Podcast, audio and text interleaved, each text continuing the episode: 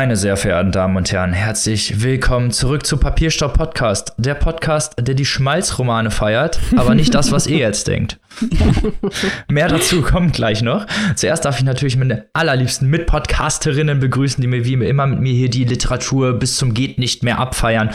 Und zwar zum einen die Frau, die bei allen internationalen und nationalen Preisen ganz vorne mit dabei ist, immer alle, alle Hot Takes am Start hat, die liebe Maike. Hallo. Und die Frau, die schon so viele Bücher bei sich zu Hause hat, dass sie demnächst vielleicht sogar Büchereiausweise ausstellen könnte. die liebe Annika. Oder anbauen. Hallo. Und natürlich auch mit dabei der Freak unter den Klassikern, der liebe Robin. Bonjour, bonjour. Mm.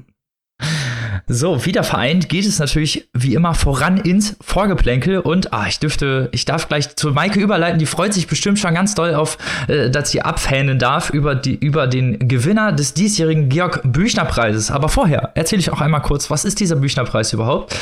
Der Georg Büchner Preis wurde 1923 während der Weimarer Republik äh, des Volksstaates Hessen in Erinnerung an den Schriftsteller Georg Büchner gestiftet und vergibt seitdem Preise. Der Preis wurde bislang 69 Mal vergeben, darunter 11 Mal an eine Frau. Und dieses Jahr hat ein ja, absoluter Liebling, man könnte sogar sagen, einer von Maikes Lieblingsautoren gewonnen. Liebe Maike, jetzt bist du dran und sag uns mal, wer denn gar gewonnen hat.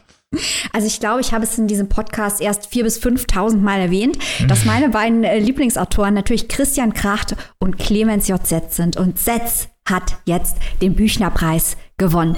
Juhu, ich feiere das. Ich bin im Rausch. Ich bin begeistert. ähm, was Robin eben noch nicht erwähnt hat, weil er ein antikapitalistischer Kapitalismuskritiker ist. Stimmt nicht, aber sag ich es einfach mal. Stimmt nicht, wir lieben Geld. Ähm, also äh, dieser Preis ist dotiert mit 50.000 Euro und ist damit der höchst dotierte Preis für Autoren im deutschsprachigen Raum. Und wir sind ja auch hier der Podcast, der sich immer dafür einsetzt, dass Kunst bezahlt wird, dass die Künstler nicht arm sein müssen, weil ihre Arbeit einen Wert hat. Deswegen freue ich mich auch, dass Clemens Setz hier jetzt mal ordentlich Geld rübergeschoben kriegt und ordentlich Prestige. Und ich feiere ihn hart ab. Ihr wisst es, wir haben schon die Bienen und das Unsichtbare hier besprochen im Podcast. Es gibt auf unserer Seite ein wunderbares Interview, das ich mit dem fantastischen Clemens J. Setz geführt habe. Das könnt ihr euch anhören. Da könnt ihr mal hören, was an ihm so toll ist. Das merkt man nämlich im Interview sofort, was das für ein verdammter Spitzentyp ist. Und wenn ihr uns nicht glaubt, was natürlich ein riesengroßer Fehler wäre, aber falls ihr uns nicht glaubt, dann glaubt doch unserem Lieblingsliteraturkritiker, auch dass äh, der unser Lieblingsliteraturkritiker ist, haben wir, glaube ich, erst 5000 Mal erwähnt, Ijoma Mangold von der Zeit. Der hat sich hier als Überschriften-King in der dieswöchigen Ausgabe profiliert. Ähm, er schreibt hier über den Büchnerpreis-Sieg von Clemens J. Setz. Überschrift, auf welcher Droge ist der denn? unter Überschrift Büchnerpreis für Clemens J. Setz, der Freak unter den Klassikern. und, und hier gibt es einen Satz, das ist, also wenn ich Autor wäre, würde ich mir wünschen, dass man diesen Satz über mich sagt, damit ich ihn ab sofort auf jedes Buch, in jeden Blurb, in jede Werbung reinschreiben kann. Denn hier steht der fantastische Satz, Perverse Fantasien und eine völlig furchtlose Intelligenz sind die zwei Triebkräfte von Setz poetischem Ingenium. Wie geil ist das denn bitte? Schlau so und pervers. man gerne. Schlau und pervers, das ist unser Clemens Setz, so lieben wir ihn. Also äh, ein absoluter Hammer. Lest Clemens Setz. Fangt mit was Kürzerem an, wie zum Beispiel mit seinem Roman Indigo oder lest sein erzählendes Sachbuch Die Bienen und das Unsichtbare über Plansprachen oder wenn ihr richtig hart drauf seid, dann lest sein bestes Buch 1000 Seiten Setz, Die Stunde zwischen Frau und Gitarre. Es lohnt sich, was Clemens Setz da macht. Das macht niemand so wie er oder überhaupt niemand im deutschsprachigen Raum. Das ist ganz weit vorne, das ist experimentell, das macht Spaß. Großartig, Büchnerpreis für Clemens Setz, hervorragende Entscheidung. Ich flippe aus, ich bin begeistert. Wir bringen Maike gleich nochmal zum Ausflippen. ähm, Stich, Stichwort Preislisten, wenn ich mal so äh, weiterleiten darf. Also es gab auch noch äh, zu anderen Preisen oder Preisverleihungen äh, in dieser Woche ein paar News oder in den letzten Wochen ein paar News. Zum einen wurde gestern die Longlist des Booker-Preises veröffentlicht. Da haben wir natürlich auch ein bisschen was zu, zu erzählen und das werden wir im kommenden Steady Exclusive am nächsten Montag machen. Also schaltet da ein. Und äh, die andere Geschichte betrifft betrifft den International Booker Preis. Also was wurde jetzt beim International Booker Preis äh, bekannt gegeben? Die Jury für das nächste Jahr. Der wird im Mai verliehen, 2022. Auch da sagen wir gleich noch was zu. Aber in diesem Jahr gibt es eine, einen neuen Juryvorsitzenden. Und jetzt kommt wieder die Überleitung Fangirl Maike. Erzähl uns was zu Frank Wynn. Bevor ich los fangirle, möchte ich hier erst noch eine Rampe bauen, um zu zeigen, was es doch für ein guter Preis ist, der International Booker. Denn durch die Entscheidungen, die Jurys in der Vergangenheit getroffen haben, und hier ist es ja wie beim traditionellen Booker oder auch beim Deutschen Buchpreis, dass jedes Jahr eine andere Jury berufen wird. Äh, die Jurys in der Vergangenheit, die waren wirklich vorne mit dabei. Da haben Bücher gewonnen wie die Vegetarierin von Han Kang aus Südkorea. Olga Tokarczuk hat dort äh, gewonnen, bevor sie den Nobelpreis bekommen hat. Reine Welt hat dort gewonnen für die Niederlande. Dieses Jahr haben wir vorausgesagt, äh, dass David Diop doch gewinnen sollte und die Jury hat uns selbstverständlich recht gegeben. At Night All Blood is Black. Nachts ist unser Blut schwarz, ist ausgezeichnet worden. Und dieses Jahr schon wieder ein Knaller von der internationalen Booker-Front, denn der Juryvorsitzende Frank Wynn ist für uns kein Unbekannter, denn er ist nicht nur schon mit zahlreichen Übersetzerpreisen ausgezeichnet wurde, worden, zum Beispiel den Dublin Literary Award für ähm, ein Buch, das er von Michelle Welbeck übersetzt hat. Und äh, könnt ihr euch seine Biografie angucken. Jede Menge Übersetzungen von ihm sind ausgezeichnet worden mit auch experimentellen Literaturpreisen wie dem Republic of Consciousness Prize. Ein Spitzentyp, ein irischer Übersetzer, der aus dem Spanischen und Französischen übersetzt. Und ihr ahnt, wo das hingeht. Ein Übersetzer aus dem Französischen. Welchen Knaller hat er wohl übersetzt? Na klar, die gesamte Vernon Subutex-Trilogie. Subutex. Subutex ist das Buch. Subutex. Ihr wisst, andere Leute haben einen gemeinsamen Song oder so.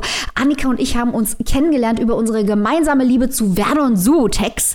Und Frank Wynn ist der Mann, der der englischsprachigen Leserschaft die Möglichkeit eröffnet, diese wunderbaren Texte von Virginie Despentes auch auf Englisch zu lesen. What a guy. Und jetzt noch eine kleine Anekdote wir haben ja alle Goodreads-Freunde aus verschiedenen Ländern, also von dieser Leseplattform Goodreads und haben auch so ein kleines bisschen von einigen aus dem englischsprachigen Raum die Liebe zum Preislistenlesen übernommen, was ja hier im deutschsprachigen Raum noch nicht so betrieben wird wie im englischsprachigen Raum. Wir sind an vorderster Front dabei, das äh, nach vorne zu peitschen, wie Annika eben schon angesprochen hat. Aber einer meiner Goodreads-Freunde, der seit Jahren gesamte Bookerlisten liest, wusste, wie sehr ich Subutex liebe und wohnt in London und ist zur ähm, Veranstaltung des International Booker hingegangen in dem Jahr, als Subutex nominiert war, weil Frank Wynn war auch schon nominiert für Subutex und hat Frank Wynn das erzählt, dass ich seine Bücher äh, so liebe und so feiere. Und dann hat Frank Wynn meinem Goodreads-Freund ein T-Shirt, ein Subutex-Werbe-T-Shirt, das er selber entworfen hat, gegeben. Und mein Goodreads-Freund hat es mir aus London nach Deutschland geschickt mit Bestgrüßen von Frank Wynn. Wie süß ist das denn bitte? also wir haben gute Kontakte zum Jury, naja gut, wir haben Kontakte zum Juryvorsitzenden des diesjährigen International Booker und wir planen, diese schamlos auszunutzen. Ihr seht, ihr hört schon, wir sind International Business People. Genau, und die Kontakte schamlos auszunutzen, das ist nämlich genau das Stichwort, eine galante Überleitung. Ihr habt schon gemerkt, International Booker ist für uns ein Riesending, ist auch total spannend, weil wir auch ganz viele Überschneidungen natürlich mit Büchern haben, die wir in der Sendung vorstellen. Und äh, was würde da eigentlich äh, näher liegen, als dass wir drei hier, eure liebsten Podcast-Nasen, im nächsten Jahr da mal hinfahren nach London zum International Booker, uns das mal vor Ort angucken, mit den Leuten sprechen. Mike hat gerade schon gesagt, mit ihrem äh, dann hoffentlich besten Buddy Frank Wynn. also wir setzen alles dran, dass wir das möglich machen können, dass wir da Interviews führen, gerne auch Vorschläge dafür entgegennehmen von euch, von unseren ZuhörerInnen, denn das Ganze ist jetzt sozusagen auch unser großes Ziel, das wir bei Steady eingestellt haben. Ihr erinnert euch ja natürlich an unsere Steady-Seite. Da gibt es das jetzt auch nochmal alles genau erläutert, dass wir da gerne hinfahren möchten. Also falls ihr euch gefragt habt, äh, was machen die denn eigentlich genau mit dem Geld, das sie da bei Steady einnehmen, Jetzt wisst ihr es, wir haben den großen Plan. Wir wollen zum International Booker für euch, für die Menschen da draußen. Und ähm, ja, wie sieht es denn aus bei uns jetzt momentan äh, bei Steady? Der erste Monat ist ja rum. Wir äh, blicken zurück auf eine, auf eine äh, sehr spannende erste Zeit. Es ist so, wir haben 40.000 Menschen, die uns jeden Monat hören. Das ist natürlich wirklich eine Wahnsinnzahl. Auf Steady haben wir 21 UnterstützerInnen im Moment. Das bedeutet, dass wir auf jeden Fall schon nicht mehr mehr im Minus sind, denn man muss ja auch bedenken, wir haben das jetzt hier fünf Jahre lang äh, komplett aus eigener Tasche investiert. Aber da geht doch noch was, ihr lieben Leute. Also, wenn ihr da draußen uns gerne hört, wenn viele von euch nur ein bisschen was geben, dann können wir echt viel erreichen. Dann rückt London immer näher sozusagen. Unsere Preise gehen los bei 2,50 Euro im Monat, also eine Tasse Kaffee, äh, wenn es euch das wert ist. Und jetzt auch neu, wir bieten jetzt auch Jahrespakete an. Bei den Jahrespaketen verhält es sich so, es sind genau die gleichen Pakete wie monatlich, also die gleichen Inhalte. Wenn ihr ein ganzes Jahr gleich bucht, spart ihr ein wenig Geld und auch die Leute, die jetzt schon dabei sind und Monatspakete haben, können natürlich jederzeit auf Jahrespakete umswitchen, um auch in diese, ja, in den Genuss dieses kleinen Rabatts zu kommen. Und ihr könnt natürlich auch, wenn ihr uns völlig anders nochmal unterstützen wollt, auch Geld auf unser Konto überweisen. Auch das ist möglich. Das muss auch mal gesagt sein an dieser Stelle. Alle Infos dazu auf unserer Homepage. Da findet ihr auch nochmal die Links zu Steady. Wir bedanken uns für die Unterstützung und vor allem auch für die Wertschätzung. Das ist natürlich ganz, ganz wichtig. Das kommt bei uns an. Wir freuen uns und ähm, ja, wir freuen uns, wenn ihr uns das möglich macht, dass wir für uns, äh, dass wir für euch nach London fahren. London Calling. genau. Genau, genau. Und äh, wie Annika gerade sagte, wir haben natürlich auch laufende Kosten, die müssen wir auch decken. Auch dazu setzen wir das Geld natürlich ein. Und wenn wir nach London fahren, brauchen wir auch Equipment, weil wenn wir da vor Ort sind, wir wollen da ja nicht hingehen und uns amüsieren und wieder heimfahren. Wir wollen euch daher Content liefern. Wir haben jede Menge Ideen, was wir da machen können, vor Ort, reportageartig. Und wir werden da Equipment zu brauchen. Also das ist jetzt unser Steady-Ziel. Wir haben beschlossen, das einzustellen, damit nachvollziehbar ist. Erstens mal, wie viele Leute ähm, dort schon sind und zweitens mal, was wir mit der Kohle anfangen. Also schaut euch an. Danke für die Leute, die schon dabei sind. Danke für die Leute, die uns wertschätzen. Aber wie Annika schon sagt, da geht doch noch was. Shoutouts für heute, weil wir geben ja immer Shoutouts an unsere Steady-Community, an drei coole People, die uns unterstützen. Und zwar ist es zum einen der liebe Falk Quenstedt, Tausend Dank, lieber Falk. Dann Svetlana Bär. Grüße gehen raus. Vielen Dank auch an dich. Und Lena Handke. Lena, dicker Kuss. Rüber an dich. Vielen Dank. Das war's für heute zu unserem kleinen Steady-Blog. Beste Community. Aber jetzt kommen wir zu einem sehr interessanten Thema, denn wir hatten letztens ja schon mal über Literatur aus Appalachia gesprochen. Liebe Maike, was gibt's denn da so Neues aus der Gegend? Genau, also wir hatten ja letztens über Scott McClanahans Prepalation gesprochen und hatten in diesem Kontext erwähnt, dass es sehr wenig Literatur aus dieser Region Nordamerikas gibt, obwohl es dort interessante Geschichten zu erzählen gibt und obwohl die Abbildung von Appalachia in den Medien ja generell sehr zu wünschen übrig lässt, weil man hört da nur Armut, Opioidkrise, ungebildete Menschen. Ähm, wir wollen hier nicht verschweigen, dass es große, große, große soziale Probleme dort gibt, aber da ist es umso wichtiger, die Menschen und diese Probleme mit Würde und realistisch abzubilden. Und schon als wir über Scott McClanahan und seine Leistungen in diesem Bereich mit Crapalacia gesprochen haben, Crap heißt es auf Deutsch und übersetzt, wollen wir hier nicht verschweigen, von einem gewissen Büchnerpreisträger mit dem Namen Clemens Setz, Schon da haben wir erwähnt, dass es auch einen Herrn gibt mit dem Namen Chris Offutt, der auch hervorragende Bücher über Appalachia schreibt. Chris Offutt aus Kentucky.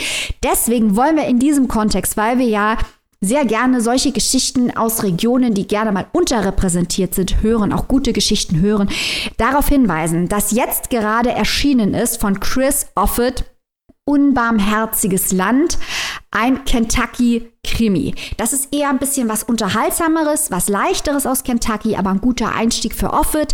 Wenn ihr euch für diesen Autor interessiert, empfehle ich auch seine andere Literatur, sein Memoir, ähm, My Father the Pornographer. Ja, es ist wirklich so interessant, wie es klingt. Äh, und auch andere Texte, die er verfasst hat über Kentucky. Äh, jede Menge gibt es da, wenn ihr den Mann googelt. Schaut euch Appalachia an, schaut euch Autoren aus Appalachia an, nicht immer nur New York und Los Angeles. Chris Offord, wir empfehlen ihn. Kleiner Shoutout und auch das wieder ein Buch, das im Vorgeplänkel verbraten werden muss, weil es so viele gute Bücher momentan gibt und unsere Sendung einen äh, limitierten Zeitrahmen hat, zumindest theoretisch.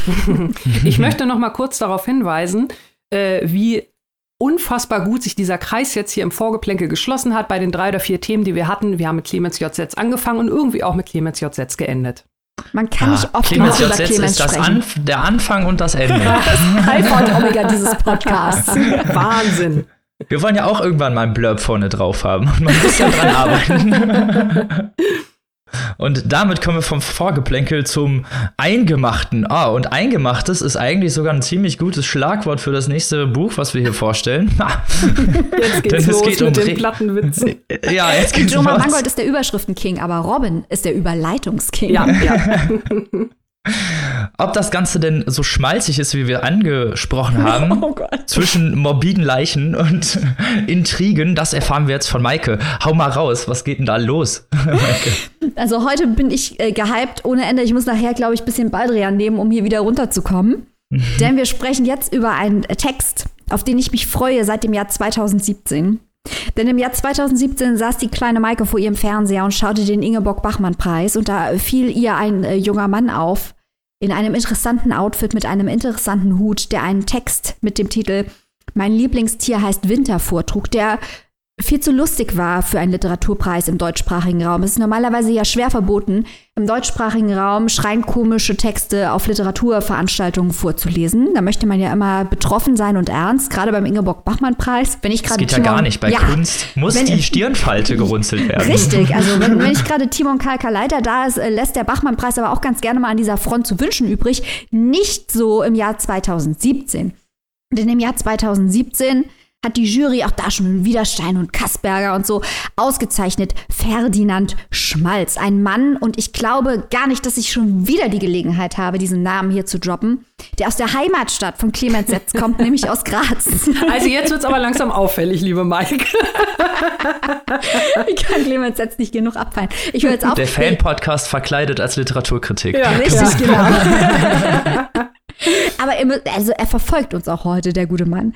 Also aus Graz, Ferdinand Schmalz, das ist natürlich ein Künstlername. Den echten Namen kenne ich, werde ich hier aber nicht nennen, denn nicht umsonst hat er einen Künstlername ausgesucht. Dieser Mann, geboren 1985, ein äh, junger Theaterwissenschaftler, Theaterwissenschaften und Philosophie studiert und ist vor allem bekannt als Dramatiker, hat da auch schon zahlreiche Preise abgeräumt, lebt mittlerweile in Wien und das Thema des Romans hat Christoph Walz bei Stephen Colbert vorweggenommen. Ich musste daran denken, als ich den Roman gelesen habe, denn Christoph Walz war in Amerika im Interview und da wurde er von einem Talkshow-Moderator gefragt, was denn das Besondere an Wien sei, weil Walz kommt ja auch aus Wien. Oder hat Walz ausgeführt, dass die Wiener eigentlich nur geboren werden, um zu sterben, weil das Morbide und der Tod in Österreich und insbesondere in Wien so wichtige Themen seien. Und Ferdinand Schmalz schreibt jetzt mit diesem Roman, mein Lieblingstier heißt Winter, der quasi der Bachmann-Text auf Romanlänge ist, ein äh, Buch darüber, wie man richtig stirbt. Wir hören es aus der österreichischen Quelle. Die Hauptfigur dieses Romans heißt Franz Schlicht. Also alle Namen hier sind sprechend, die heißen alle nicht umsonst so. Und Franz Schlicht ist ein fahrender Tiefkühlwarenverkäufer und äh, er wird sein, von seinem krebskranken Kunden Dr. Schauer angeheuert, um Schauer beim Sterben zu helfen. Hintergrundgeschichte dazu. Schauer hat einen Hirschen erschossen, der sich erschießen lassen wollte. Der Hirsch, der wollte nicht mehr, erklärt der Schauer dem schlicht und sagt, der Hirsch hätte da in seinem Tod so eine erhabene Entschlossenheit gehabt, weil es eben ein Freitod gewesen wäre vor der Flinte des Dr. Schauer. Und nun wolle doch auch dieser Dr. Schauer diese erhabene Entschlossenheit im Freitod ausstrahlen, statt elendig an Krebs zu sterben. Jetzt hat sich der Schauer von schlicht über Monate Rehragu liefern lassen. So viel, dass mittlerweile das Rehragu vom Gewicht her einem ganzen Reh entspricht. Und das ist jetzt quasi die Deadline. Jetzt will er drei Schlaftabletten schlucken, sich in die Tiefkühltruhe legen und dort erfrieren. Der Schlicht soll ihn dann aus der Tiefkühltruhe holen, in seinem Kühltransporter auf die Hubertuswarte fahren und dort aussetzen. Und da möchte er dann tot, erhaben wie der Hirsch, gefunden werden. Das ist nur die Ausgangssituation dieser ganzen Geschichte.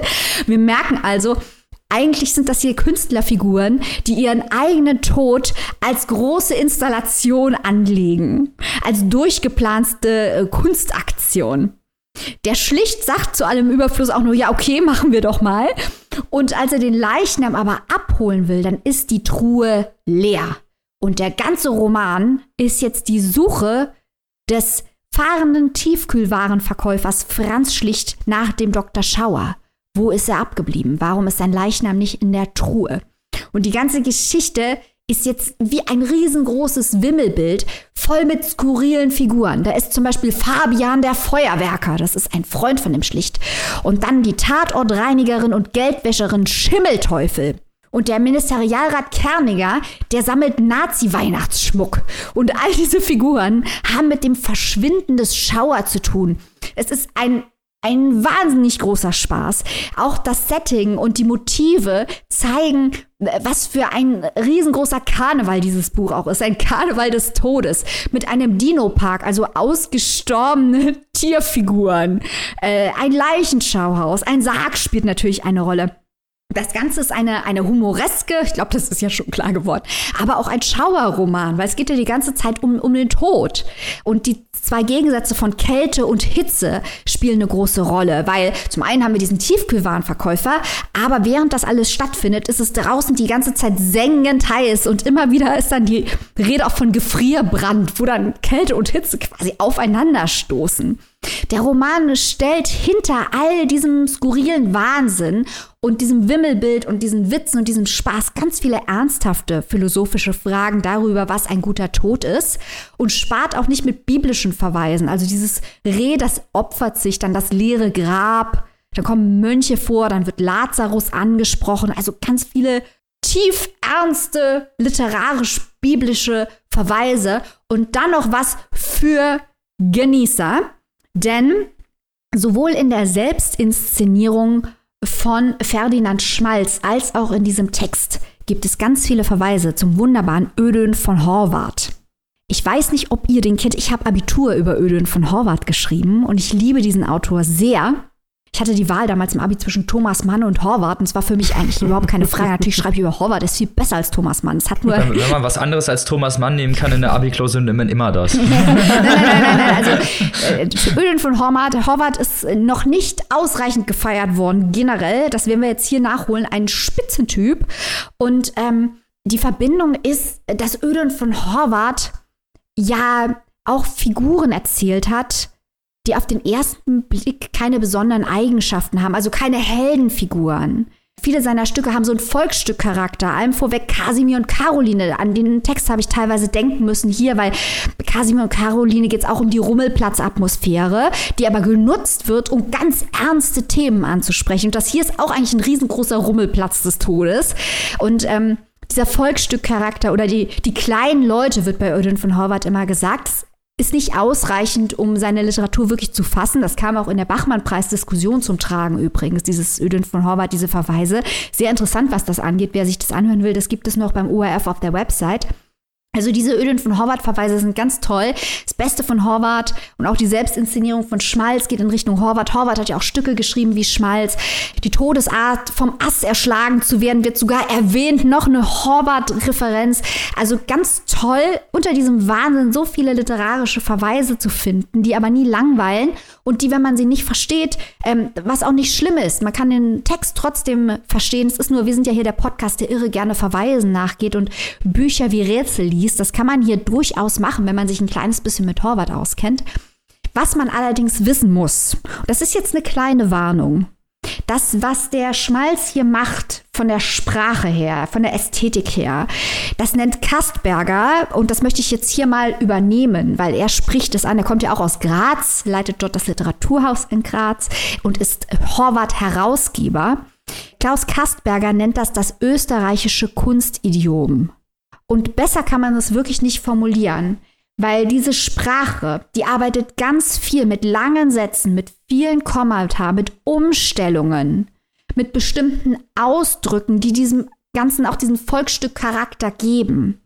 Aber das ist nicht ganz leicht zu lesen. Man muss es langsam lesen und man muss sich konzentrieren. Man muss sich wirklich da einstellen, dass das Buch ist zwar sehr kurz, ich gucke gerade mal, 189 Seiten, aber durch dieses Kunstidiom und diese dauerhafte Umstellung mit immer wieder den Verweisen auf die Namen, die aber hinten dran gestellt werden und die durch komplexe Satzkonstruktion eingefügt werden, da muss man sich drauf einlassen. Das ist nicht ganz leicht zu lesen. Also ich muss sagen, ich habe mich da wirklich anstrengen müssen, aber es ist es wert, weil man hier mal was Neues erleben kann.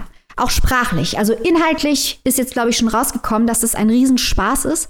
Sprachlich muss man sich ein bisschen anstrengen, aber es ist ein experimenteller Text. Es hat in diesen Kunstcharakter, es stellt diesen Kunstcharakter ganz offensiv aus und kontrastiert den auch mit dem Volksstückcharakter. Also das ist kein Stück, ich will nicht missverstanden werden, aber ich finde, das ist hier ein guter Begriff, wegen auch den Horvath-Bezügen mit diesem Volksstückcharakter. Das ist ein Roman trotzdem. Und ähm, ich fand das sehr spannend, dieses Buch. Und ich hoffe, dass es breit rezipiert wird, weil ich finde, wir sollten die Augen aufhalten äh, nach Ferdinand Schmalz, dem Romancier, weil er auch subversiv arbeitet und das Experimentelle und Subversive finden wir in diesem Podcast gut. Jetzt habe ich aber genug äh, gelabert. Robin, du hast es auch gelesen. Wie schmalzig, Entschuldigung, fandst du es denn?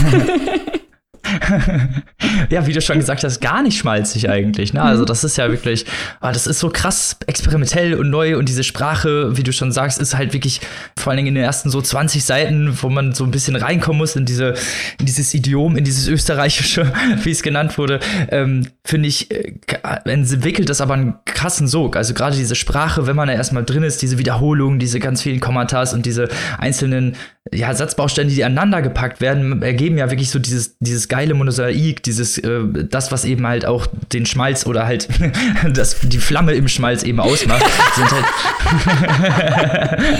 sind ja eben genau diese, diese tollen Bilder und eben diese, diese morbiden Metaphoriken auch einfach. Also es ist ja krass morbide einfach, diese Sprache, die mit diesen Todesideologien äh, spielt und auch sehr viel mit der Religion generell und auch fast so ein bisschen pamphletisch geschrieben ist, aber eigentlich auch nicht. Also ähm, so viele tolle Ebenen, die abgedeckt werden, auch wenn man eben nicht alles versteht. Ich habe den Horvath jetzt nicht gelesen, also ich habe da wirklich gar nicht die Bezüge verstanden zu, was du gerade alles erklärt hast, aber ich habe mich trotzdem herrlich amüsiert. Und äh, das ist ja eigentlich auch ein ja. ähm, tolles Merkmal für ein Buch, dass man sich eben auch einfach amüsiert und eben in diese experimentelle, vielleicht in, in den Anfängen unzugängliche, Sprache, unzugängliche Sprache reingesogen wird, wirklich in, in, in einem Maße, dass man sich das kaum vorstellen kann, dass man wirklich irgendwann in dieser Sprache ver verschwindet, könnte man sagen, und eben auch in diesen Charakteren verschwindet, weil die sind so schräg und so kantig und so morbide, das ist halt einfach so, auch so interessant und so ironisch irgendwie zu lesen, weil es halt eben so, die, die heißen dann halt schon Schauer und schlicht und so, also allein schon diese Sprache und eben diese, ja, diese Metaphoriken, die eben gesponnen werden von Schmalz in seinem Roman, machen das Ganze so super investigativ und interessant zu lesen, weil man eben immer wieder so das Gefühl hat, dass man was Neues bekommt, immer wieder so einen neuen Turn und so einen neuen Twist und hier auch so viele, ja, ja so kleine Mini-Vignetten eingeflossen werden über irgendwelche Hintergrundcharaktere und ähm, die, die, Vorgeschichte von dann Schimmelteufel und so, wo man dann erfährt, wie die überhaupt an Imperium gekommen ist ja. und mit was für Methoden. Und das wird auf eine Art und Weise erzählt, die äh, ich habe mich weggehauen. Also wirklich, ich habe so gelacht. Meine Nachbarn haben schon gefragt, ob irgendwas bei mir nicht irgendwie nicht in Ordnung ist, so, weil ich mich so herrlich amüsiert habe. Also wirklich großer großer Spaß, viele metaphorische Ebenen. Also genau das, was wir so unglaublich lieben an experimenteller Literatur Literatur, die eben genau das richtige Maß an Krassheit bietet, nenne ich es mal. Ja, ja, und ich finde halt auch, da haben wir auch schon häufiger drüber gesprochen, auch im Zusammenhang mit Raffaela Edelbauer, mit Angela Lehner, äh, dass die Österreicher einen ganz speziellen Humor haben und einen besonderen Spaß haben. Das ist jetzt natürlich eine Verallgemeinerung, also don't add us, nicht alle Österreicher und so, schon klar. Aber in der österreichischen Literatur findet man sehr viel Spaß am Sprachspiel. Ich werde jetzt den einen Autor nicht nochmal erwähnen, aber Herr Zwinker. und ähm, und äh, man, man sieht auch, dass im Humor der Ernst verborgen sein kann, dass der richtig gute Humor den Ernst auch im Kern trägt. Und das zeigt der Schmalz halt auch, dass man die lustigen, ist allein schon, wie wir hier drüber reden, der Schmalz zeigt es, der Ernst im Schmalz und so, dass, ähm, dass die lustigen Sachen deswegen nicht flach sein müssen. Das beweist halt diese Literatur. Das ist sprachlich verspielt und anspruchsvoll. Es ist zum Schreien komisch und es hat gleichzeitig einen ganz, ganz ernsten Kern und viele ganz ernste literarische Verweise. Und allein das alles zusammenzurühren, das muss man erstmal hinkriegen. Da würde ich, da würde ich direkt äh, gerne mal einhaken und eine Nachfrage stellen, weil so wie ihr das schildert, das ist ja wirklich schon, äh, ja, kann man ja sagen, völlig drüber, skurril, morbid, also die ganzen Beschreibungen, die jetzt alle schon fielen und auch mit den sprechenden Namen und so weiter und so fort.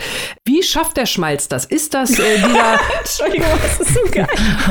Ohren auf. Der Schmalz. Äh, wie schafft der Schmalz das? Ist es das, Maike, was, was du gerade angesprochen hast, dieser spezielle österreichische Humor?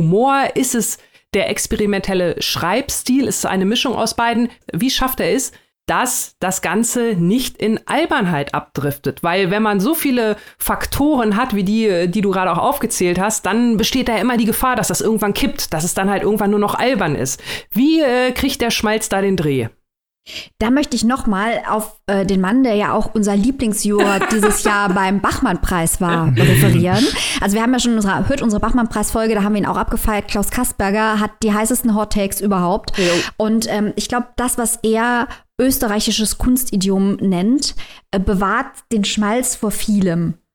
Ich finde es immer so komisch. Entschuldigung, ich muss drüber wegkommen, dass das Schmalz einfach so geil ist. Ähm, mhm.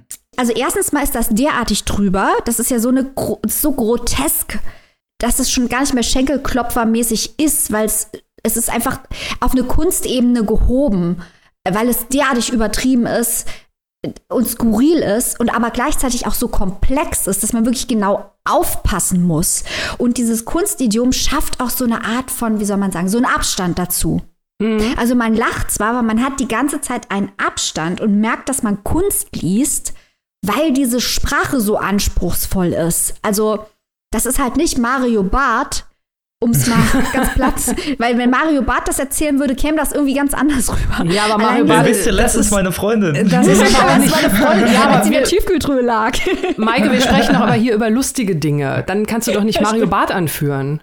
Ja, ist natürlich oh. recht. Ganz schlecht. Ich nehme ich nehm Mario Shots Barth. Fired. Ja, also bitte. Aber ich meine, das, das ist ja komplett drüber und durch dieses Kunstidiom und auch diese literarischen Verweise schafft der Schmalz halt so ein Spannungsfeld, so ein Spannungsfeld zwischen skurrilen Humor, ernsten Themen, philosophischen Fragen, biblischen Verweisen und einer ganz, ganz hochgestochenen Kunstsprache. Es ist wirklich ein Spannungsfeld von Dingen, von denen man eigentlich denkt, dass sie gar nicht zusammenpassen. Tun sie auch nicht.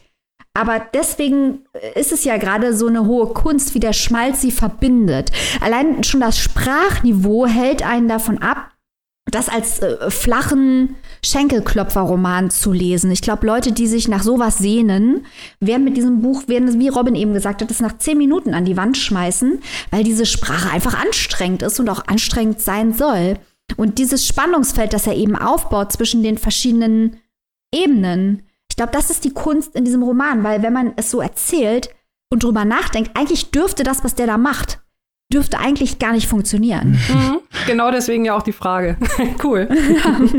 Ich muss noch mal einhaken, weil du hast das gerade so schön gesagt mit diesem Spannungsfeld und diesen verschiedenen Ebenen, die sich eben zusammen zu diesem, zu diesem tollen Konglomerat, also zusammenfügen. Mhm was man hinterher dann äh, ja in diesem Buch wiederfindet. Ich finde diese Performance und diese Art, wie das gemacht wird durch die Charaktere und eben halt auch durch die Sprache, das ist ja dieser Kit. Diese Sprache ist ja der Kit zwischen diesen ganzen fast eigentlich unpassenden Elementen, die mhm. dann aber eigentlich wieder zu so einem zu so einem Bild zusammengefügt werden von von weitem zu einem unglaublich schönen Puzzle, dem man folgen kann und das halt eben auch so eine so eine wirklich äh, ja unterhaltende Performance darbietet eben und wenn man sich natürlich da hinsetzt und dann mit gerinzelter Stirnfalte sagt ja Mai, wo ist denn da meine Metaphorik, dann äh, wird man sich vielleicht auch nicht unbedingt äh, freuen, weil eben es geht halt auch viel darum, dass man sich amüsieren, also dass man eben auch in diesen Charakteren verschwindet und eben halt auch diesen Unterhaltungswert genießen kann dieser Performance. Ja, der Unterhaltungswert ist da, aber gleichzeitig findet man halt auch, wenn man das literarisch untersuchen will und sagt, ich möchte nicht lachen, ich möchte arbeiten, dann kann man das auch machen. Weil zum Beispiel allein diese Reragu-Nummer, ähm, man fragt sich am Anfang, warum lässt er sich das ganze Reh-Ragout liefern, bis einem einmal klar wird, dass er sich eigentlich ein Reh liefern lässt, ein ganzes Reh. Muss man drüber nachdenken. Oder auch diese Dino-Park-Nummer. Am Anfang putzen die den Dino-Park. Man versteht es am Anfang nicht. Und im Verlauf der Geschichte stellt sich raus, was Dinge wie ausgestorbene Tiere, tote Tiere, ähm, der Tod, äh, der Schmutz, diese zwei Männer, die wir da kennenlernen, was das alles miteinander zu tun hat. Also da werden auch diese ganzen Motive auch das Leichenschauhaus und so, diese, oder der Lazarus, diese ganzen Motive, die werden auch wirklich ausgespielt. Da ist nichts in diesem Buch, ist nichts zufällig. Man kann auch wirklich sagen, ich möchte nicht lachen, ich möchte ein germanistisches Oberseminar besuchen. Und das kann man ja auch machen. Da kann man alles mal suchen, was hier mit Ödin von Horvath zu tun hat und so. Da, da hat man nicht so viel Spaß dabei. das wollte ich nur sagen. Ja, man sollte, ja, also man sollte beides machen, finde ich. Man sollte beides ja. sollte man machen. Man sollte auf jeden, also es, man ist natürlich sehr dumm, wie du sagst, Robin, wenn man bei diesem Buch einfach sagt, ich lache nicht, weil es ist einfach super lustig. Genau. Aber es ist halt, es ist, bietet halt ganz unterschiedliche, ganz unterschiedlichen Arten von LeserInnen, bietet das Buch was. Eben. Und deswegen solltet ihr euch das definitiv zulegen, liebe Zuhörer und Zuhörerinnen. Liebe Maike, wo und wie kann man das denn tun? Ja, wenn ich gut vorbereitet wäre, könnte ich dir das jetzt sagen. mein Lieblingstier heißt Winter. Vom wunderbaren Ferdinand Schmalz ist erschienen im wunderbaren S. Fischer Verlag. Die gebundene Ausgabe, die übrigens auch sehr schön gestaltet ist, kostet 22 Euronen und das keimfreie E-Book ist für Läppsche 16,99 zu haben. Kauft es euch, legt euch in die Kühltruhe und lest es euch durch. Das solltet ihr definitiv machen. Also lauft los und im Gegensatz zu dem Stück Butter in meinem Kühlschrank ist dieser Schmalz nicht ranzig. oh. So, das war jetzt aber auch der letzte Schmalz jetzt für heute. Vielleicht. So, und damit kommen wir von Jahreszeiten als Winter, äh, als Lieblingstiere zu goldenen Hügeln. Liebe Annika, was ist denn da los? Tell us more. Ja, pass mal auf, es kommt sogar noch besser. Wir kommen jetzt von einem Leichnam in der Truhe zum nächsten Leichnam in der Truhe. Was? Basing! Man glaubt es kaum. Ähm, ich habe heute ein äh, Buch mitgebracht äh, von C. Pam Sang. Wie viel von diesen Hügeln ist Gold? Ganz frisch erschienen im S. Fischer Verlag. Und ähm, das ist wirklich ein äh, interessantes, spannendes Buch, ein historischer Roman, eine ja, ein Familienepos und auch noch so viel mehr. Ich erzähle erstmal ein bisschen was zum Inhalt, zur Autorin ähm, im Anschluss was, weil sich da im Buch ganz viele autobiografische Bezüge verstecken.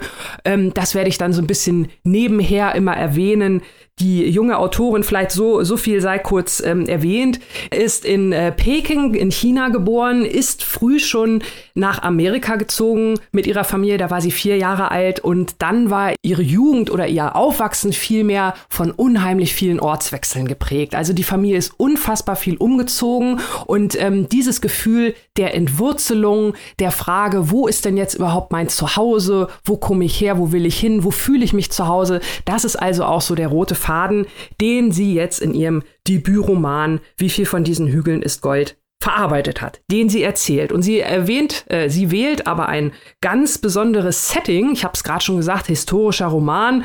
Das Buch spielt grob gesagt ja, so zur Zeit äh, Stichwort Wilder Westen, Stichwort Goldrausch, äh, Stichwort natürlich auch Eroberung des Westens oder Vertreibung der indigenen Bevölkerung, je nachdem von welcher Seite man schaut. Und ähm, die Familie, die hier im Mittelpunkt steht, beziehungsweise sind eigentlich vor allem zwei Kinder, die Geschwister Lucy und Sam. Das sind die beiden, die wir hauptsächlich, hauptsächlich begleiten. Lucy und Sam sind äh, zwölf beziehungsweise elf Jahre alt zu Beginn des Romans und haben gerade, sind gerade Vollwaisen geworden. Wir erfahren also, dass ihre Mutter Ma, eine chinesische Immigrantin, schon vor ein paar Jahren gestorben ist und jetzt halt zum Auftakt der Erzählung ist auch der Vater gestorben. Und diese beiden noch recht jungen Geschwister wollen nun äh, ja sich allein durchschlagen, müssen sie, wollen sie nicht, müssen sie. Und äh, sie wollen aber dem Vater ein traditionelles Begräbnis ermöglichen. Und dazu gehört unter anderem oder gehören unter anderem zwei Silberdollar, um die Augen zu beschweren bzw. die Augenlider zu bedecken.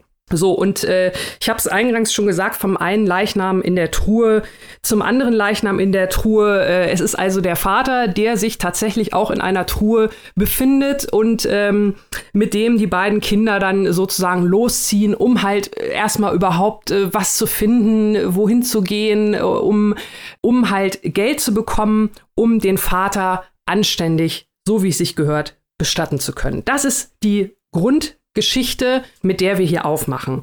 Ähm, Im Laufe des Romans äh, wird die Geschichte der beiden Geschwister weitererzählt, was die da halt erleben für Abenteuer bei dieser Mission. Die, das geht natürlich dann noch weiter. Es wird in verschiedenen Zeitschienen erzählt. Also wir erfahren auch im Laufe des Romans noch so ein bisschen was über die Backstory der Eltern. Aber die großen Themen, die hier eine Rolle spielen, ich habe es ja vorhin schon gesagt, Wilder Westen, Goldrausch, da hat man ja eigentlich, äh, sei es von Western von gestern oder irgendwelchen anderen alten Fernsehserien, man kennt das ja, es sind eigentlich immer weiße, fast immer Männer, die da irgendwo eine Rolle spielen. Und ähm, hier haben wir es also zum einen mit äh, einer chinesischstämmigen Familie zu tun, die wie so viele andere Minderheiten oder halt auch teilweise die indigene Urbevölkerung aus den Geschichtsbüchern so ein bisschen weggetilgt wurde. Wir kennen das die Geschichte wird von GewinnerInnen geschrieben, wobei hier kann man, glaube ich, fast Gewinnern sagen, weil es ja wirklich in, äh, in erster Linie nur Männer sind, die man dann auch auf den Fotos sieht, als zum Beispiel dann auch 1860, das ist auch Thema hier im Buch, die Eisenbahnlinie, die komplett bis an die Westküste ging, fertiggestellt wurde. Da waren natürlich die weißen Männer auf den Fotos zu sehen, die vielen, vielen chinesischen Immigrantinnen, die äh, in Hoffnung auf ein besseres Leben, entweder durch den Goldrausch oder durch den Bau der Eisenbahn, Stichwort, da wirst du richtig reich, die mit diesen Hoffnungen nach Amerika gekommen sind und dann natürlich bitter enttäuscht wurden, weil wer hätte es gedacht, äh, sie als Minderheit wurden da nicht so behandelt, wie sie sich das vielleicht vorgestellt hätten. Also diese Menschen bekommen jetzt in diesem Buch überhaupt mal eine Stimme und es sind nicht nur die äh, Immigranten. Es geht also wirklich um diese ganze Frage, nicht nur mit diesem Umherziehen, nicht nur die Frage, wo ist meine Heimat, wenn ich viel umherziehe, sondern auch gerade speziell dieses Land, diese Hügel, in denen Gold liegt im Westen der Vereinigten Staaten, der damals noch sehr jungen Nation. Äh, was ist da noch alles ausgelöscht worden von den weißen SiedlerInnen, von den EroberInnen. Ich habe es gerade eben schon gesagt. Also es ist, es wird viel äh, gesprochen, natürlich von Völkern, die verschwunden sind, von Tieren, die verschwunden sind, auch von Land, das verschwunden ist, das natürlich durch den Bergbau, später wurde ja auch Gold mit Dynamit gesprengt, was das für Folgen hat. Äh, wir hören das auch in einer Erzählung von dem Vater, ich habe ja schon gesagt, wir, es geht auch in die Vergangenheit, wir lernen die Eltern also auch noch besser kennen, wo der auch damals schon im Jahr 1850 plus minus 10, 20 Jahre schon äh, ganz klar sagt, so nach dem Motto, wenn hier viel rumgesprengt wird, der Boden wird immer löchriger, die Wurzeln können sich mehr halten, das Land äh, kann ganz schnell überschwemmt werden oder abfackeln. Also ich sag mal so, die ähm, Themen, über die wir heute auch reden, Stichwort Auswirkungen des Klimawandels, wenn Städte zu betoniert werden, wenn freie Flächen versiegelt werden, das ist hier also auch Thema. Das heißt, wir haben es hier wieder mit einem historischen Roman zu tun, so wie wir es lieben. Ein historischer Roman, der aktuelle Themen aufgreift. Es geht, habe ich schon gesagt, um die Klimafolgen, es geht um Diskriminierung von Minderheiten, es geht um Verdrängung von indigenen Völkern und auch von Tieren, die ausgestorben sind, die früher die Steppen bevölkerten, Stichwort Bisum. Es geht auch um Gender-Themen, um Identität und es geht natürlich, ich habe es eingangs schon gesagt, der Vater ist gestorben, die Mutter schon vorher. Auch das wieder eine Parallele zu der Autorin. Die hat auch ihren Vater verloren und hat auch gesagt, dass sie das auch so ein bisschen damit verarbeitet. Also dieses ganze Thema Trauer, Trauer um die Eltern, Kinder, die auf sich alleine gestellt sind, Angst, Verlust und so weiter. Also eine wirklich große Bandbreite an Themen, die auch heute noch absolut aktuell sind und die in diesem historischen Setting man sitzt dann da wieder und liest und denkt sich, ach, guck an, ja, damals war das schon genauso und äh, es hat sich viel, nicht so viel geändert, aber wir sind natürlich nach wie vor hoffnungsfroh. Also wir freuen uns, wenn in so einem, ja, nicht alten Buch, aber in so einem alten Kontext diese aktuellen Themen so interessant und spannend verpackt sind, wie Sang das hier macht. Und gleichzeitig natürlich noch so ein bisschen ihre Biografie mit einflecht, weil gerade diese Frage, wo wohne ich, wo komme ich her, wo ist meine Heimat, die wird also im Roman sehr, sehr schön beschrieben vor allem die Tochter Lucy äh, denkt da sehr, sehr viel darüber nach, wo ist ein, wo ist mein Zuhause, was macht ein Zuhause zu einem Zuhause. Bei ihr ist es so, die Kinder sind in den USA geboren, das heißt, sie kennen das Land ihrer Vorfahren auch gar nicht, China. Das ist ihnen völlig unbekannt. Sie kennen die Sprache nicht so richtig, bis auf das, was die Eltern ihnen beibringen. Aber in erster Linie kennen sie es also wirklich nur aus Erzählung. Und das heißt, äh, Lucy fragt sich zum Beispiel, da möchte ich hier kurz eine Stelle aus dem Buch zitieren, um auch gleich mal so ein bisschen die Sprache zu zeigen, auf die ich auch gleich noch eingehe. Jenseits des Meeres sehen die Menschen aus wie sie. Aber sie wissen nicht, wie diese Hügel sich weiten, wie der Wind durchs Gras pfeift, wie das trübe Wasser schmeckt. All diese Dinge, die Lucys Inneres ausmachen, sowie Augen und Nase ihr Äußeres. Also genau dieser Zwiespalt, ne, was ist mein Volk, was ist meine Heimat, wo komme ich her? Sehr, sehr spannende und ähm, interessante Themen, die Sang hier aufmacht. Das Ganze, wie gesagt, auch sehr episch, dadurch, dass verschiedene Generationen beleuchtet werden. Auch an Drama fehlt es der Geschichte nicht, überhaupt nicht, ganz im Gegenteil. Und äh, die Sprache, habe ich schon gesagt, die hat mich also äh, wirklich sehr fasziniert. Es ist fast schon teilweise ein bisschen märchenhaft, so ein bisschen wie Lucy erzählt. Es passt zu der, zu der äh, Stimmung. Es passt äh, zu dem Bild, was man hat. Und Bild ist auch genau das Stichwort, weil diese Sprache also wirklich sehr, sehr bildhaft ist. Und ich möchte die Sprache hier mal so ein bisschen erdig nennen. Also wirklich, die Natur spielt ja eine große Rolle, habe ich gerade schon gesagt. Also nicht nur der Raubbau, der an der Natur stattfindet, sondern auch die Gegend an sich, diese Hügel, in denen das Gold versteckt ist, verheißungsvoll. Man, man hofft, dass sie es finden. Der Vater, wie gesagt, ein, ist auch ein Goldgräber, deswegen ist auch die Familie immer viel umgezogen. Auch da wieder die Parallele zur Autorin, also immer auf der Jagd nach dem Gold, nach der Hoffnung. Jetzt klappt es mit dem Reichtum, der uns von diesem Land gegeben sein wird. Und ähm, das Land ist auch in Lucys Gedanken immer sehr, sehr präsent. Und das Land und die Erde und die Natur, das zieht sich hier. Also es ist wirklich ein richtiges Naturbuch, möchte ich fast schon sagen. Auch die Kapitel sind benannt mit Worten wie Schädel, Erde, Fleisch, Pflaume, Salz, Gold, also wirklich sehr markante Naturbegriffe und ähm, es ist aber wirklich äh, spannend dann auch zu sehen, wie diese jeweiligen Begriffe auch tatsächlich dies jeweilige Kapitel bestimmen. Also es ist ein Buch, möchte ich fast schon sagen, das nach Erde duftet. also ähm, ein äh, Roman, der mich tatsächlich äh, mit seiner Sprache sehr schnell eingenommen hat. Äh, die Übersetzung von Eva Regul möchte ich auch an dieser Stelle wirklich lobend erwähnen. Also ich habe es nur auf Deutsch gelesen zwar, aber ich war sofort drin. Ich fand alles stimmig an der Übersetzung, wirklich ganz, ganz toll. Und ähm, die Erzählweise von Sang hat mir auch sehr, sehr gut gefallen. Als ein Beispiel, äh, weswegen ich mich jetzt vielleicht auch mit dem Inhalt noch ein wenig an der einen oder anderen Stelle bedeckt gehalten habe, das hat seinen Grund, weil es gibt relativ früh im Buch, also wirklich zweites oder drittes Kapitel, gibt es eine, eine, äh, ja, eine kleine Offenbarung, so möchte ich es mal nennen.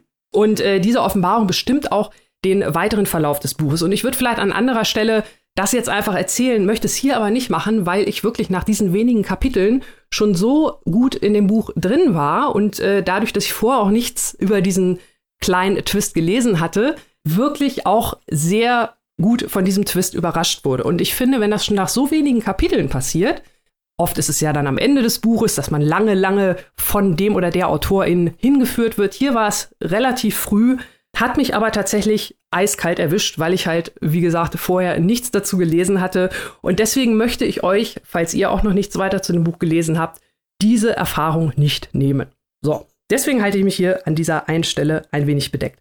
Im Großen und Ganzen ein Buch. Äh, wir haben es unter anderem mit äh, raufgenommen auf die Liste, weil es natürlich wieder bei uns hier im Podcast Bingo viele Dinge abhakt. Debütautorin, ein internationales Werk, äh, historische Bezüge mit aktuellem Kontext und so weiter und so fort.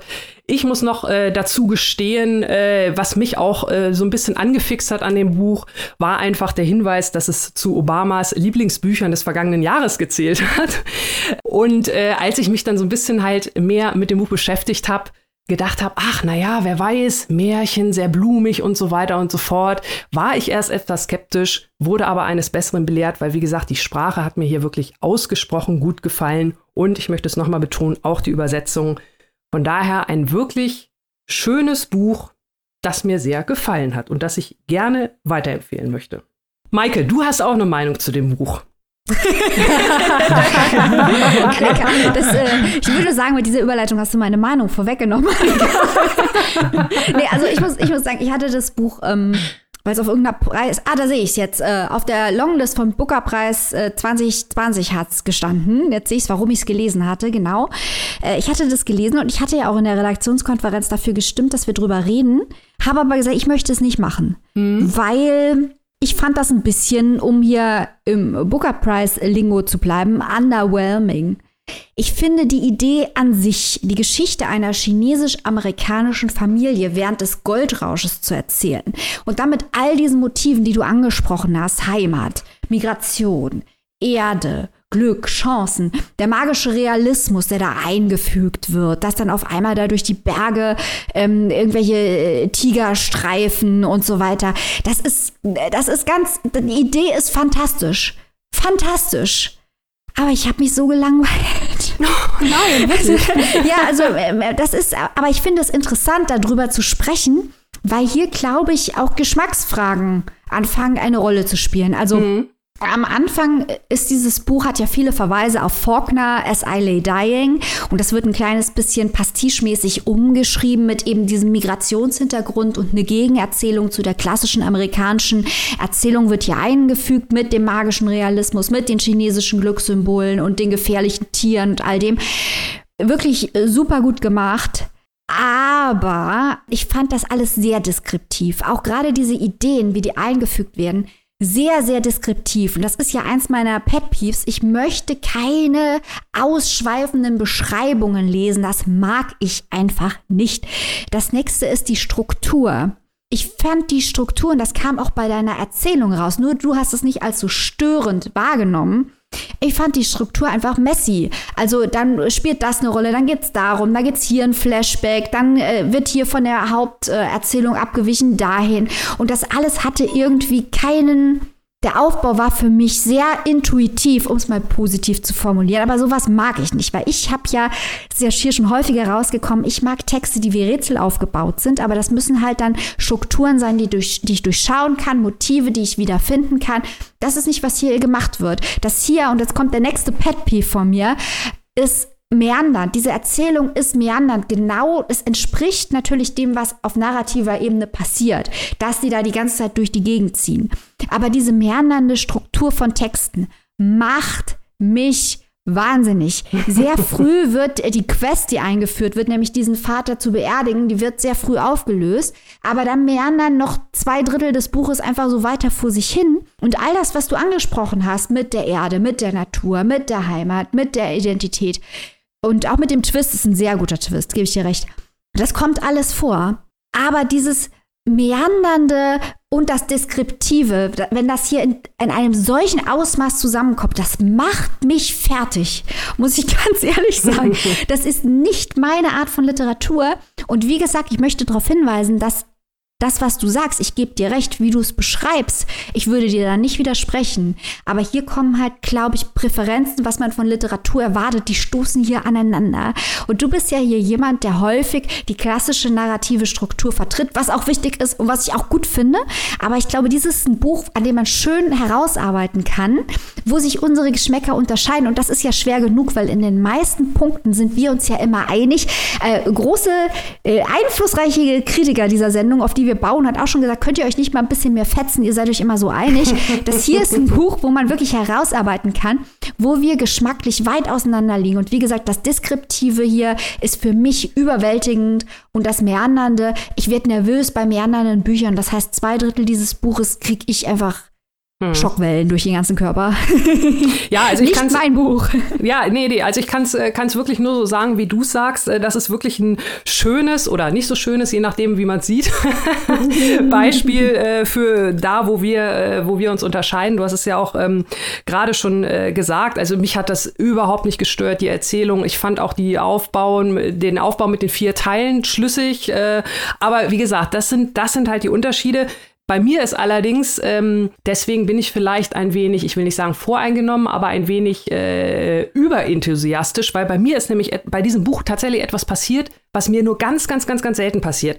Ähm, Robin hat das letzte Woche in seiner Rezension gesagt, dass er Probleme hatte, in das Buch so richtig reinzukommen und er sich immer so selber als Leser gesehen hat, während er das Buch liest. Das ist bei mir eigentlich der Normalzustand.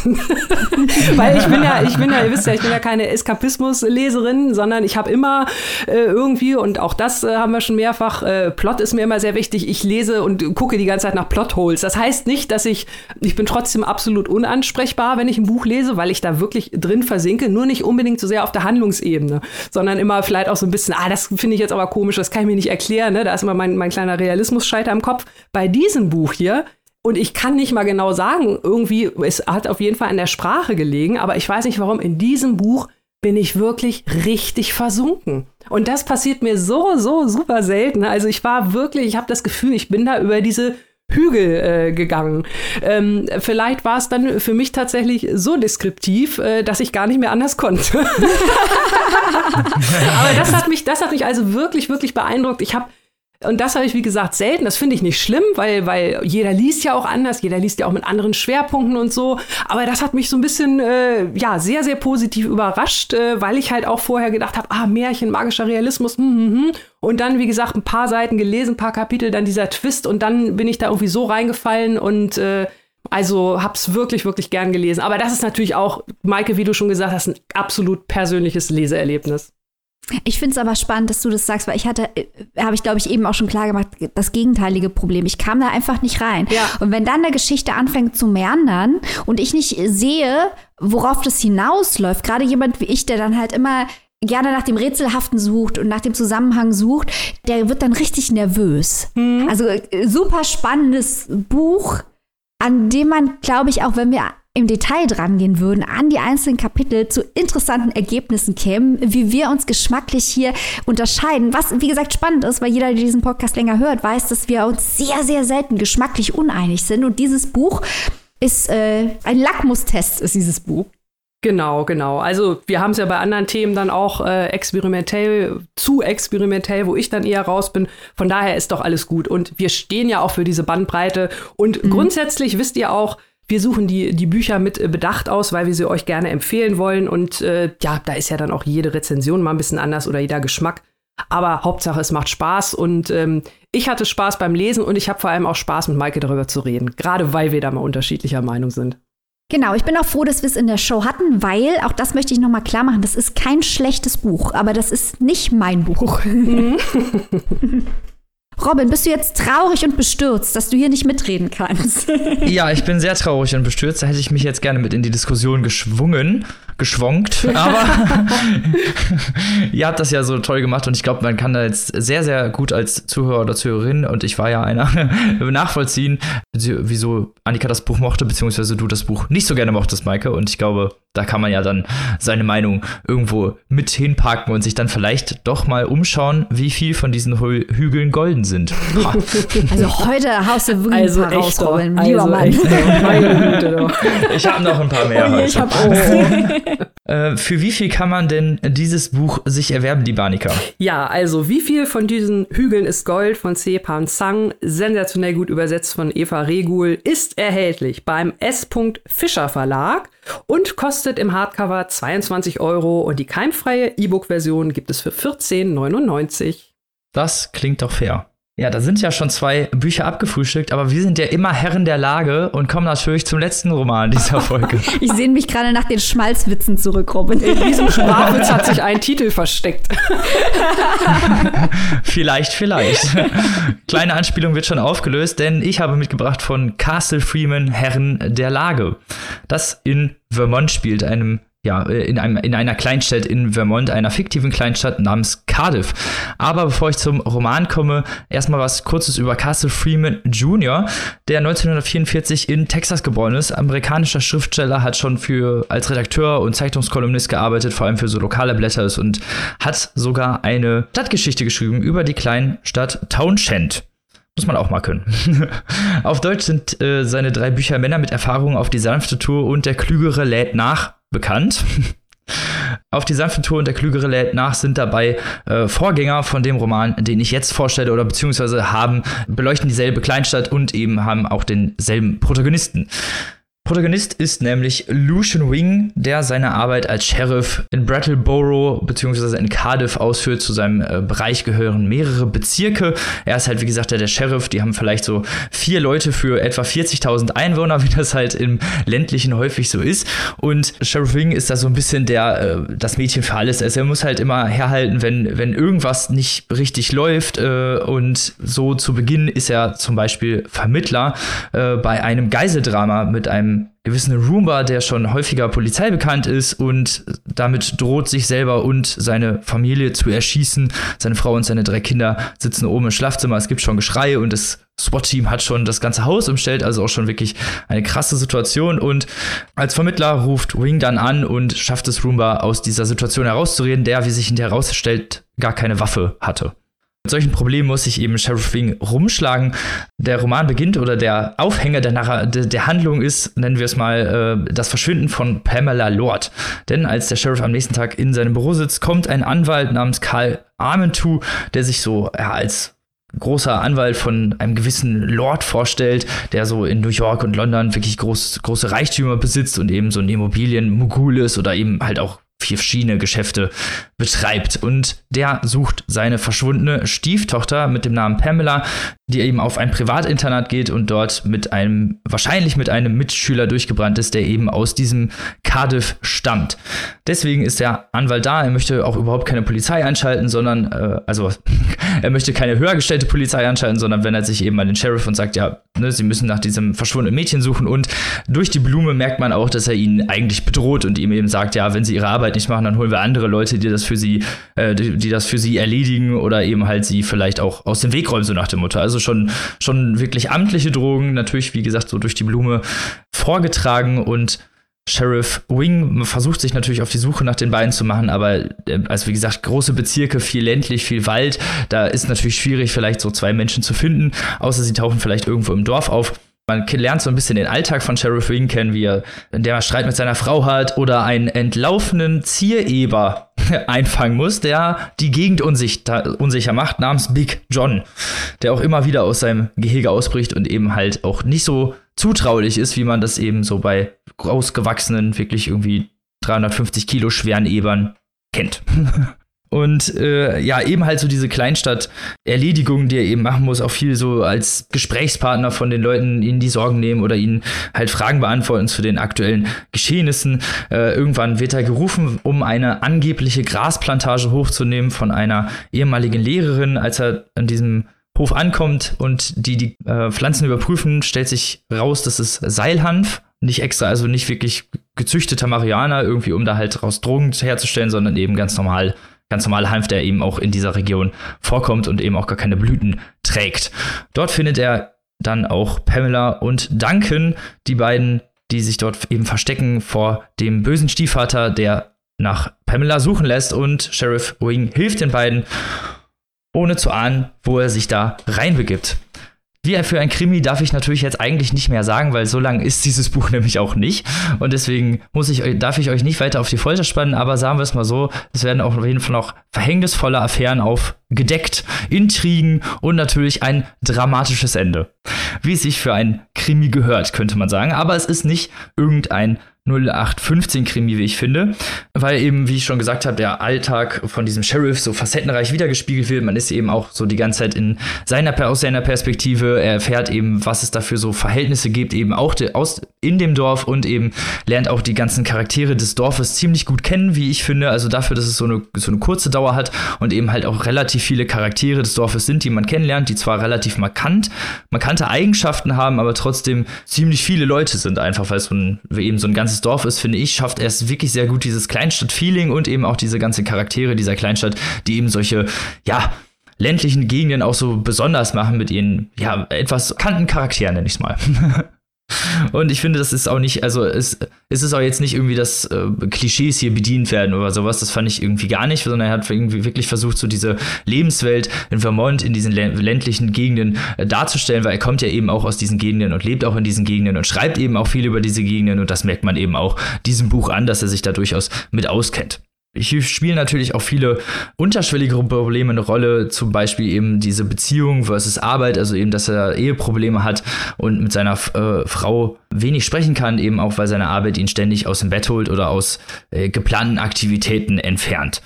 Dann natürlich auch diese die Unterbezahlung der Polizei, also das Polizeirevier ist in, in, in, einer alten Schule untergebracht, weil sie das Gebäude irgendwie gerade übrig hatten und wie er es selber sagt, in, in, in einem ziemlich lustigen Satz ist so die Sheriffs bekommen so als allerletztes irgendwas von der Suppe, wo nur, nur noch Knochen und graue Brühe übrig sind. Also auch wirklich sehr unterfinanziert und man eben auch diese ja, beschränkten Mittel merkt, dem, mit denen er halt eben arbeiten muss, indem er eigentlich eben auch Staatsdienst verrichten muss und den Leuten helfen soll, obwohl er halt eben kaum oder wenige Mittel dazu zur Verfügung hat und dann häufig eben höher gestellte Behörden äh, informieren muss oder ja Verstärkung anfordern muss, weil er eben einfach so als dieser Sheriff gar nicht so viel machen kann. Dann haben wir natürlich, spielt natürlich auch diese Waffengewalt oder diese ländliche Waffengewalt, in denen das halt eben viele auch Leute eine Waffe besitzen und eben auch häufig die Frage ist, ob jemand halt eine Waffe besitzt und man eben immer vorsichtig vorgehen muss. Das, ist natürlich sowas, was, aus, was man aus europäischen Verhältnissen so gar nicht wirklich kennt. Also viele sind so, hm, Waffen hat ja eigentlich niemand und äh, normalerweise wird das, wird das eben auch nicht angenommen, aber auf dem Land und gerade in den USA ist es eben auch was anderes, weil die ja ganz andere Gesetze herrschen, was den Waffenbesitz angeht.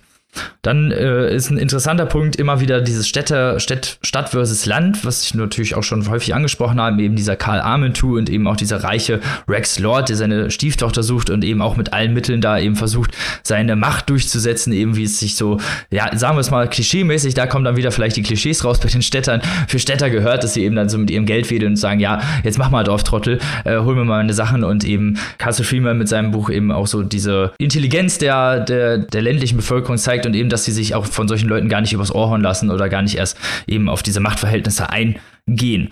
Immer wieder blitzen hier auch eben so menschliche Abgründe durch, eben Leute, die keine Wohnung haben oder ähm, von Armut bedroht sind und eben oder eben generell einfach so dem Verfall anheimfallen, weil sie eben weil es eben kein soziales Fangnetz gibt oder weil sie keine Familie haben und äh, sich eben das Sheriff Department häufig um diese Leute kümmern muss oder die halt eben ähm, häufig einfach in Gefahr geraten.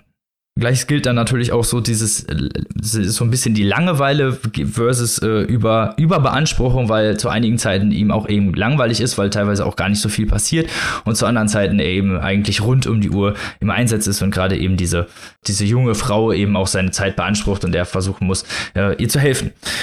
Ich fand den äh, Protagonisten halt eben ziemlich sympathisch, auch eben durch seine Gedankengänge, weil es immer auch sehr pointiert und ironisch ist, wie er das schildert und einfach auch sehr lakonisch und einfach so wahrheitsgetreu, einfach so auch von der Leber weg. Ich fand jetzt nicht, dass es jetzt irgendwie über, überall beladen ist, irgendwie mit so Sprichwörtern oder sowas, sondern irgendwie genauso, dass man sich das gut vorstellen kann und dass man eben auch den Gedanken hat, dass es vielleicht eben auch einen Realismus abbildet in dem Sinne. Und deswegen fand ich das Ganze einen wirklich toll zu lesenden Roman. Wirklich, also wirkliche Tiefe besitzt er jetzt vielleicht ein, nicht, so, nicht so viel. Oder sagen wir es mal so, ich hätte mir an einigen Stellen vielleicht ein bisschen mehr Tiefe gewünscht. Und ich dachte, okay, da hätte man jetzt vielleicht noch mal ein bisschen mehr auf die ja, Ebenen eingehen können oder vielleicht noch mal ein bisschen auf die Leute oder die Probleme, die mit diesen ähm, ganzen Budgetkürzungen oder eben auch dieser oder anderen Sachen, die ich gerade schon erwähnt habe, einhergehen. Und das fand ich so ein bisschen schade, dass es so, so ein bisschen oberflächlich bleibt. Aber andererseits muss ich auch sagen, dass es vielleicht jetzt auch wieder Meckern auf hohem Niveau ist, weil es eben auch ja ein Krimi ist, ist fast wahrscheinlich für einen lauen Sommer wirklich gut geeignet, wenn es nicht gerade gewittert oder vielleicht gerade dann, wer weiß, wie ihr gerne lest. Aber das hat mir am besten eigentlich an diesem Buch gefallen, weil es ja eben leicht zu lesen ist, man kommt gut voran, man hat eben dieses Dorffeeling äh, oder beziehungsweise dieses Kleinstadtfeeling wirklich sehr gut und eben auch dieses Feeling äh, von diesem Sheriff sehr gut, bekommt man sehr gut mit. Und dadurch finde ich, äh, macht das Ganze auch Spaß zu lesen und ist auch spannend zu lesen, auch wenn es vielleicht hinterher nicht so ganz in die Tiefe geht. So viel äh, dazu. Habt ihr Fragen oder Anmerkungen? Ich bin verwirrt, lieber Robin. Wir sind ja hier der Podcast, der gerne Bücher und Menschen in Schubladen steckt. Nee, natürlich nicht. Aber ich würde gerne trotzdem eine Frage äh, zum Genre stellen.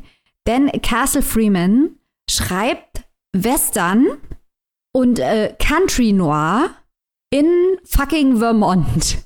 Vermont ist das ländliche Neuengland. Das ist bekannt für reiche Menschen, für die Demokratische Partei. Also eigentlich ist ja das, was er macht, der Western, der spielt eigentlich im Westen. Surprise! Und äh, dieser Noir-Stil, der amerikanische Noir, geht ja häufig in die Richtung Southern Gothic. Da sind wir dann bei Cormac McCarthy und Konsorten. Aber er hm. macht es in Neuengland. Wie kommt denn dieses Spannungsfeld, das ja recht ungewöhnlich ist, nach meinem Wissen, äh, wie geht er denn damit um? Weil das hat ja eine gewisse Ironie, dass man sagt, ich mache jetzt Southern Gothic, Gothic oder ich mache jetzt Western, aber ich mache es im Osten. ja, das stimmt, das stimmt. Äh, vielleicht für so die ganz krasse Derbheit dieses äh, Noir, äh, Country Noir fehlt ihm so, glaube ich, ein bisschen, bisschen die, die Härte, nenne ich es mal, des Südens.